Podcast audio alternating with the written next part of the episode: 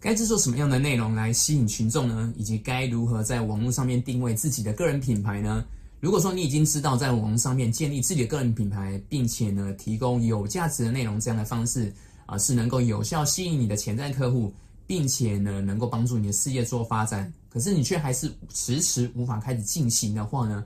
那么今天的节目当中呢，我主要来分两个层面，一个是心态的层面，另外一个是经营策略上的层面来和你讨论这样子的问题。以及呢，我会分享我自己的一些经验，那该如何去解决这样子的问题的方法及实际的步骤。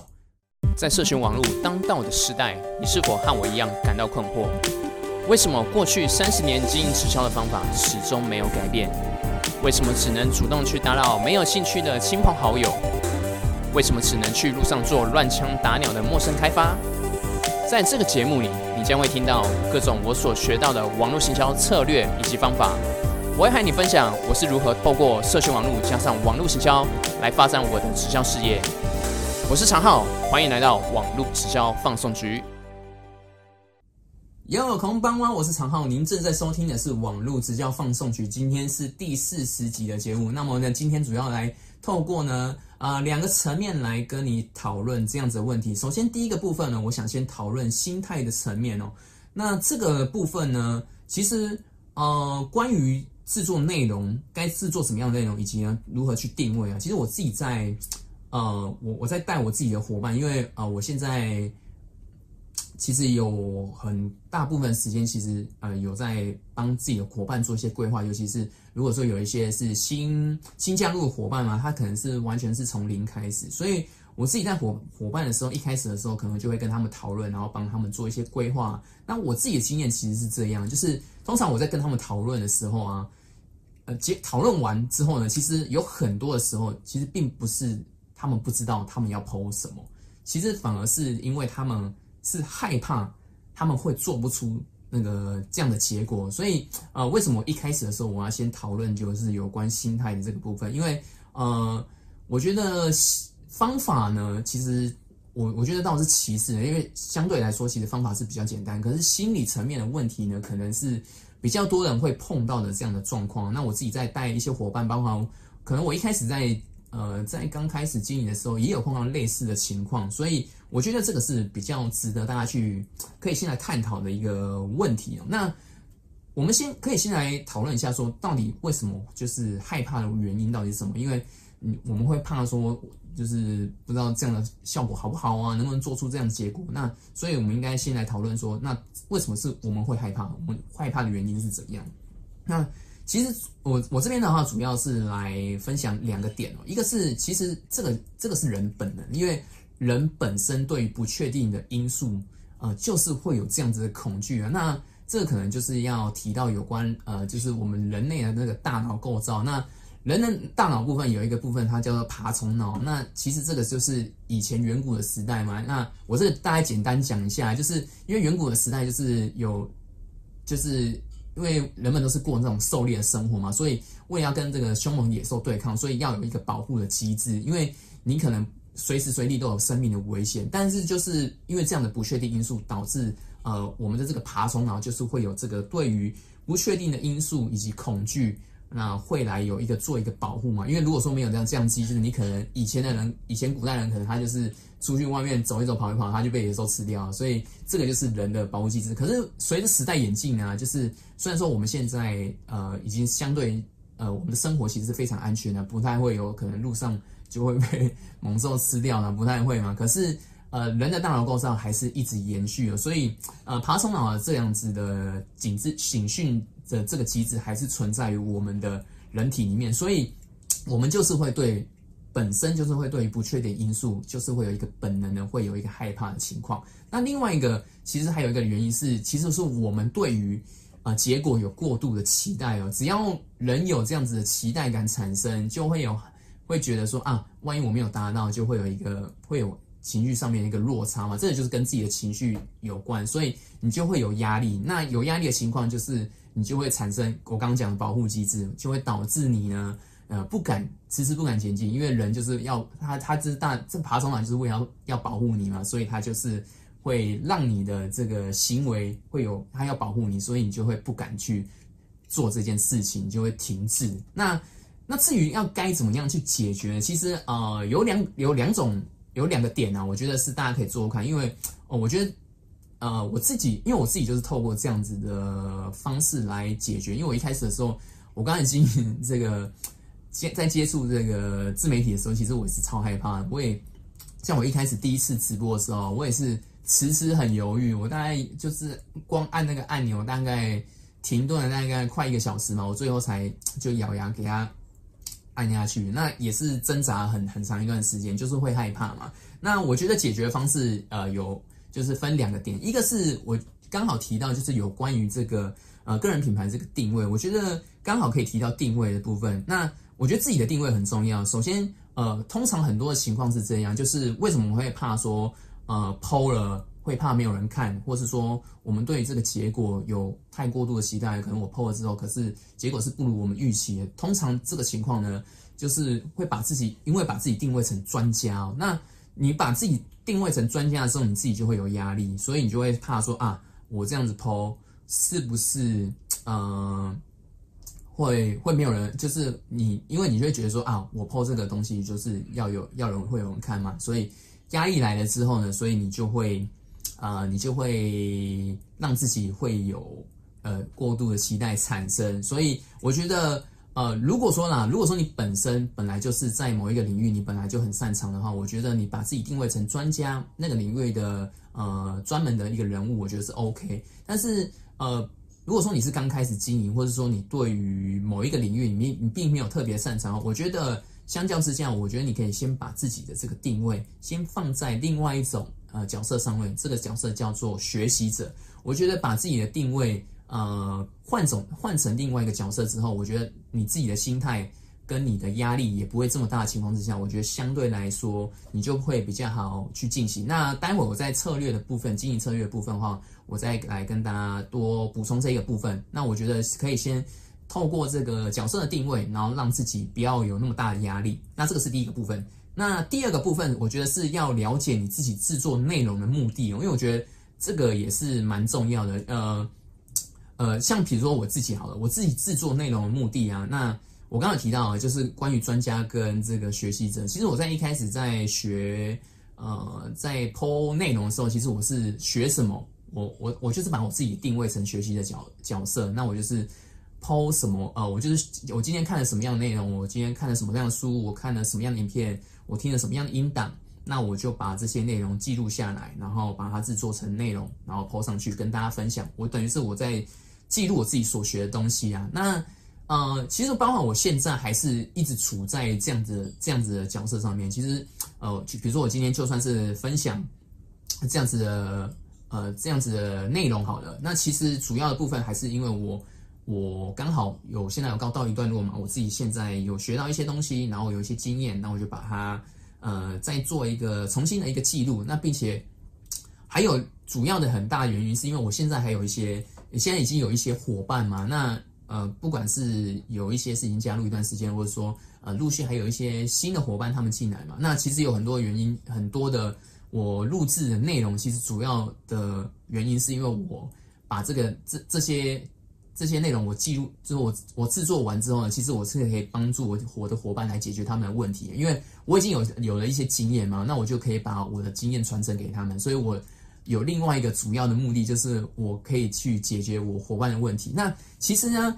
这个就是一个很好的点，因为比如说我去解决我伙伴的呃这个伙伴的问题嘛，那相较之下，就是今天有这样的问题会产生，势必是有一定还是有很多的人。他有这样子的问题存在，所以呃，对我来说是这样，就是我今天呃录制这个内容的目的，我理清了之后，那其实我我把它分享，比如说我今天录制的这个影片或录制这个影片，我上传到我的嗯呃 YouTube，或是说我把它传到 Pocket 上面去，那如果有刚好有人也有看到他有这样的问题，我能够帮助他们，对我来说，哎，我就觉得是哎有做算是做功德一件，那有帮助他们，我就我就觉得哎。那我就很开心啊！对我来说，就是是赚到这样子。所以，呃，我觉得透过这样的方式，一个是呃，先让自己的定位不要把自己定位成专家，以及说你去理清你自己制作内容目的。我觉得这两个点可以帮助在心态层面来去呃善加一些解决的，我觉得可以舒缓这样子。那这个是属于心态层面。那第二个部分，我就来跟大家分享有关策略的部分。那实际到实际上面到底该怎么样去进行呢？那呃，我这边的话，主要也是透过经济策略部分，我好主要我也是我也是透过两个两个方式来跟大家讨论。那首先第一个是呃，假使如果说，因为我刚刚提到嘛，就是有关专家或是学习者，如果说你现在呢本身就在某个某一个领域，你是很真的很专精的，你有投入呃很多的时间。或是说你在呃某些的项目上面，你有一定程度的经验，比如说呃你我刚刚提到就是，比如说讲的某一个领域你是很专业，那像我我在我现在我们的团队 T R W 团队里面，我有一个螃蟹的伙伴，呃他叫做 Go Go 先生，那他本身就是在这个围棋的领域上面，他是很专精，他是一个呃围棋业余七段很高段的围棋围棋的这个老师，那。他本身就在围棋下面，他是很擅长嘛。那其实，呃，他在一开始刚开始的时候，呃，其实对于在网络上面呢，到底该制作什么样的内容来吸引群众，其实他也是很困扰。我还记得印象很深刻，那个时候，呃，我们去年十月的时候，二零一九年十月，那我们刚好就是呃，因为，呃，因为有活要要去美国参加活动的关系，然后我们那个时候就是团队大概有九个人，然后我们就到美国去，那。那那个时候，其实我刚加入团队，大概是我是去年六月的时候加入呃，我现在这个团队，所以那个时候是我刚加入团队四个月，其实我也算是蛮那个时候还蛮菜的。那刚好就是呃，我我对于这个就是我这个伙伴 GoGo 先生，其实我是因为去美国之后才跟他有更进一步的了解，然后才知道说啊，原来他就是在围棋围棋这个领域他是很厉害的。可是呢，他那个时候就是。有碰到一个问题，就是他其实也不敢剖，他也不知道说啊，我剖这个围棋不知道有没有人看。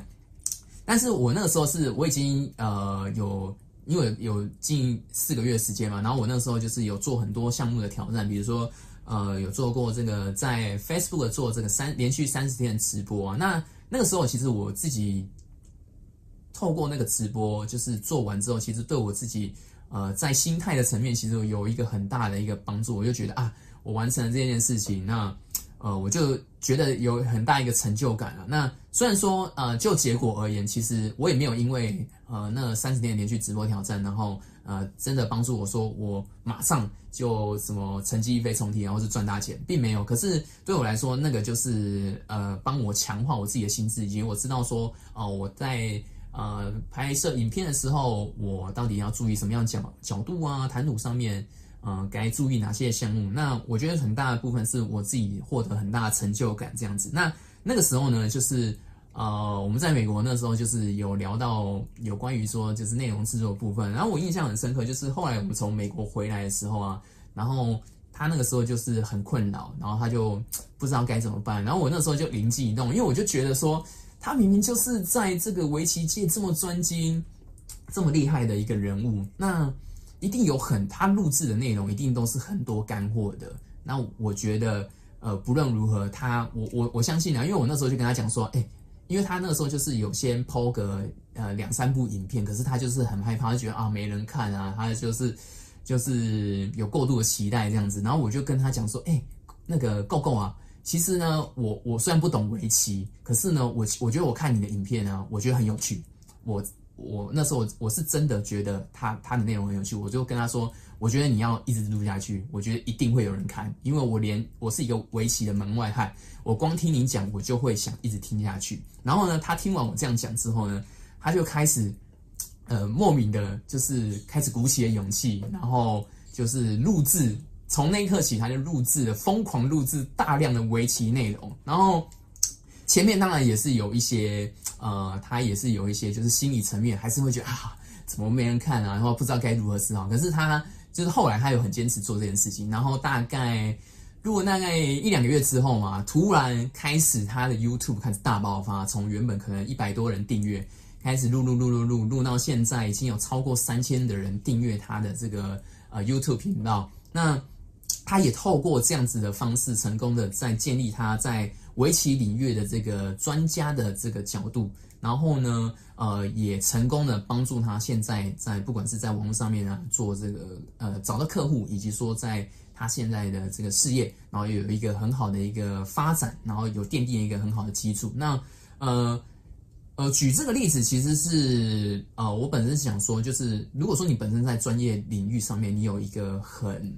呃很不错，比如说像假设，比如说你你本身你有你以前学过，比如说你学过十年那个乐器，比如说你有弹过钢琴或是吉他，其实类似像这样子的东西，其实你都是可以分享的。尤其是在现在自媒体这么发达的时代，其实你应你更应该要把你这些专业的项目把它分享出来给大家。我相信。呃，这个是其实是现在很好来吸引一些，就是呃，对于你现在某一个领域你有兴趣、有兴趣的人，他们呃，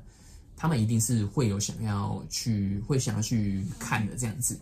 会想要去了解。那或者说我刚刚有提到嘛，就是如果说你在某一个部分你有一个一定程度的经验，比如说像我我的我自己团队伙伴有一个学生，他现在是大三的学生，刚升大三。那其实他在一开始进来的时候，其实他呃，也是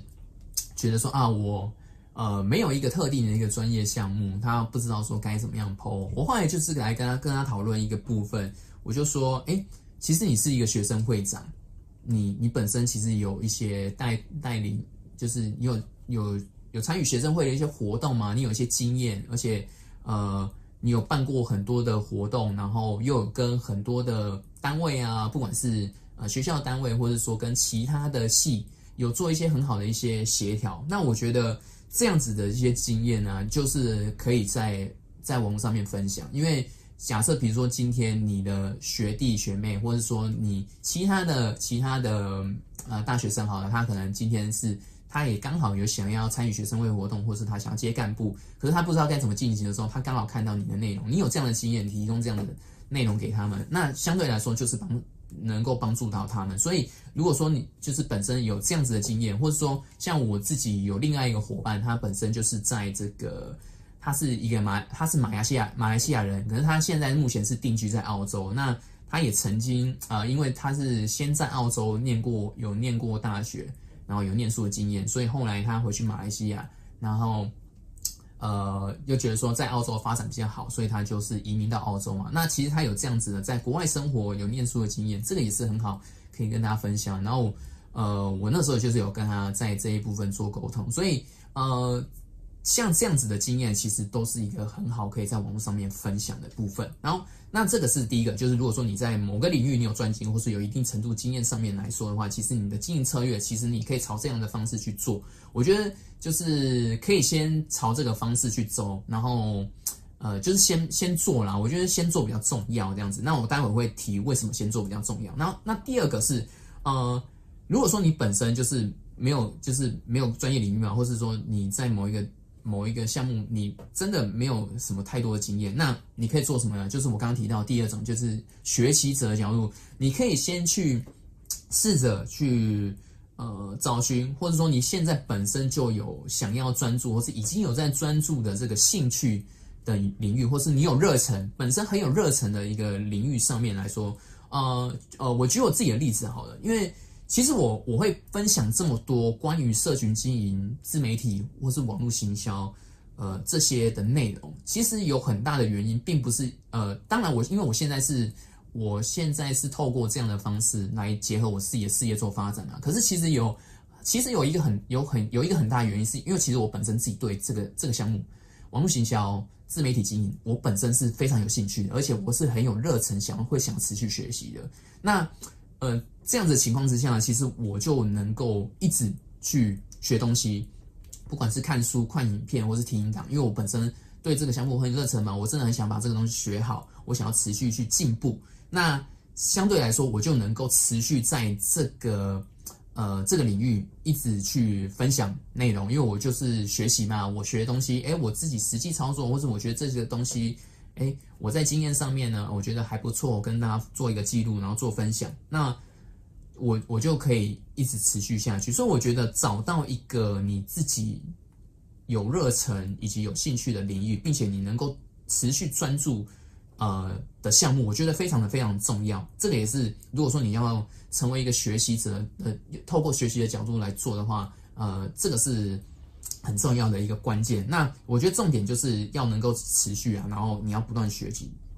这样子。那那我刚刚有提到，就是为什么我会说先做比较重要，因为刚刚我们心态的层面已经了解到嘛，因为其实就是通常很多时候就是我们会害怕的原因，我刚刚有提到嘛，然后可能都是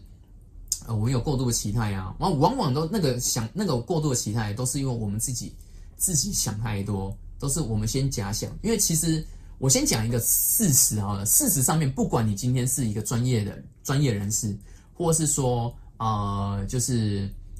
你你是从零开始的话，你你是从零开始经营的话，你一定会碰到的情况就是你绝对没有人看，这个是绝大部分都是这样。为什么我会这样讲呢？因为其实我我举一个例子，我举一个呃非常呃在网络行销界一个非常知名的一个网络行销大神，叫做 Russell Brunson。那呃像他他是在网络上行销界非常很厉害的一个专家哦。那他其实，在呃，我印象当中应该是几年前哦五六年前，我有点忘记那个时间了。那其实他那个时候就是事业来到一个低谷，然后可是他当时就是做了一个很大的决定，就是他决定要呃每天录制趴在 podcast 上面录制他的一些内容，然后分享他做一个记录。然后他那个时候就是。呃，就一直持续录就对了，然后大概录了大概一应该有个半至少半年以上了，半年一年的时之后呢，哎，突然开始他在 p o c k e t 上面有一些声浪产生了，然后哎，开始他的事业有开始有一些好转，然后呢，他是大概过了大概一年之后啊，他才回去看当时他在 p o c k e t 上面的一些后台的数据，他在前面的时候是完全没有看哦，因为他也。没有没有意识去看那个，他只是想说啊，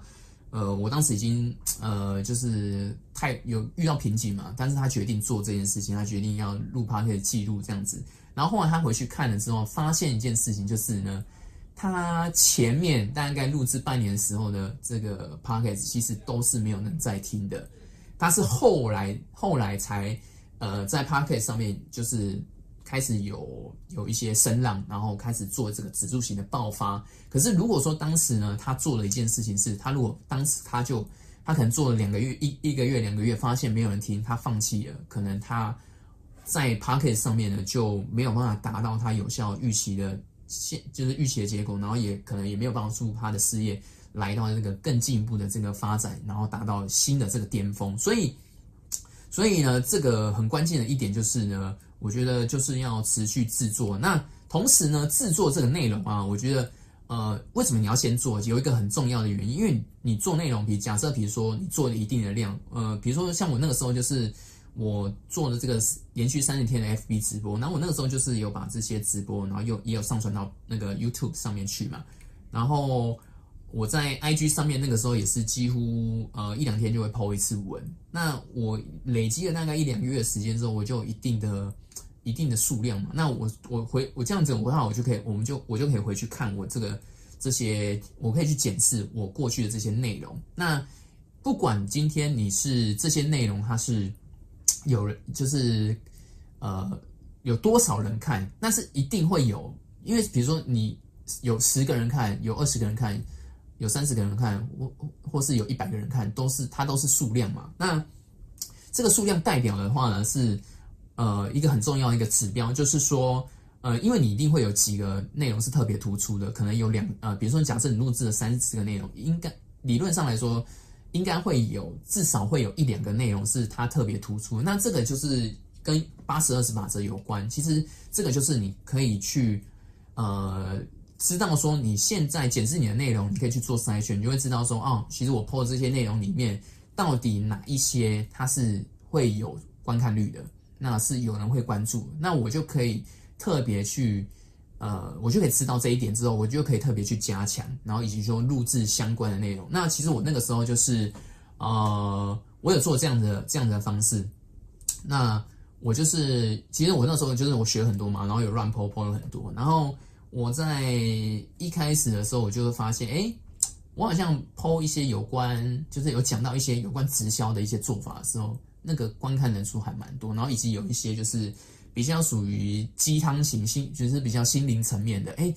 有特别多人看。那所以我后来那时候 IG 的时候，我有我就是我有抛一些，后来我就 PO 了一些很多跟直销相关，然后有时候也会讲一些是比较属于心灵层面，讲一些故事，然后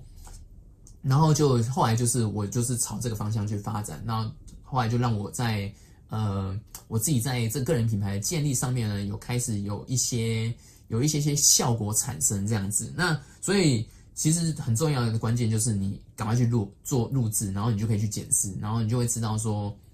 到底该朝哪一个方向去发展会是比较好的，然后你就可以再从那个地方再去录相关的内容，然后再去做检视。所以，我我觉得这个步骤是很重要。这我觉得这个这个方式是一定大家一定要去去执行的。所以，为什么先制作，赶快去制作，很重要一个关键是这样。那我刚刚有提到就是。呃，很多时候就是你一开始的时候一定会没有人看嘛。那其实那个那个心态层面就是这样子的，就因为这个其实也是我呃，我听这个我的我的 leader Ryan 其实有提到，我自己听了之后，我真的觉得这个是我我觉得是啊，我很有感触啦。所以我觉得这这这个心态层面我觉得很重要，就是他很常会跟我们讲说，今天如果说你今天抛东西很烂，那没有人看了，那没有人看，怎么会有人知道说你做的很难呢？那你就没差，你就赶快再继续做啊！可是如果说你今天你觉得自己 PO 的很烂，可是你 PO 上去之后呢，就超多人看了，那你到底是觉得你这个内容是烂，还是它是好的呢？所以这个东西呢，它呃有没呃就是好或坏根本就不重要，你就是去先先入，这样子你就你就会知道到底结果是如何。那我觉得这个在呃自媒体经营，或是说在网络营销的上面来说，这个是很重要一个关键，就是。主要重点就是呢，赶快制作完之后，然后去看数据，然后再从数据里面去做一些修正，然后再制作、再修正，然后重复的去循环。那这样子的话，就是其实你渐渐的就会能够去改善你不管是你的内容制作啊，或者说嗯在影音剪辑上面部分啊，有哪些地方你需要去加强，或者说你的口条上面有哪些地方要去做调整，你就会知道这样子。好，那。最后呢，我想来跟呃来回答，就是呃有两个问题是我觉得很多人他们会很，就是我自己很常见的这个有两个问题啊，一个是那我我做内容我一定要录影片吗？以及说那我可以没必要露面？因为其实我有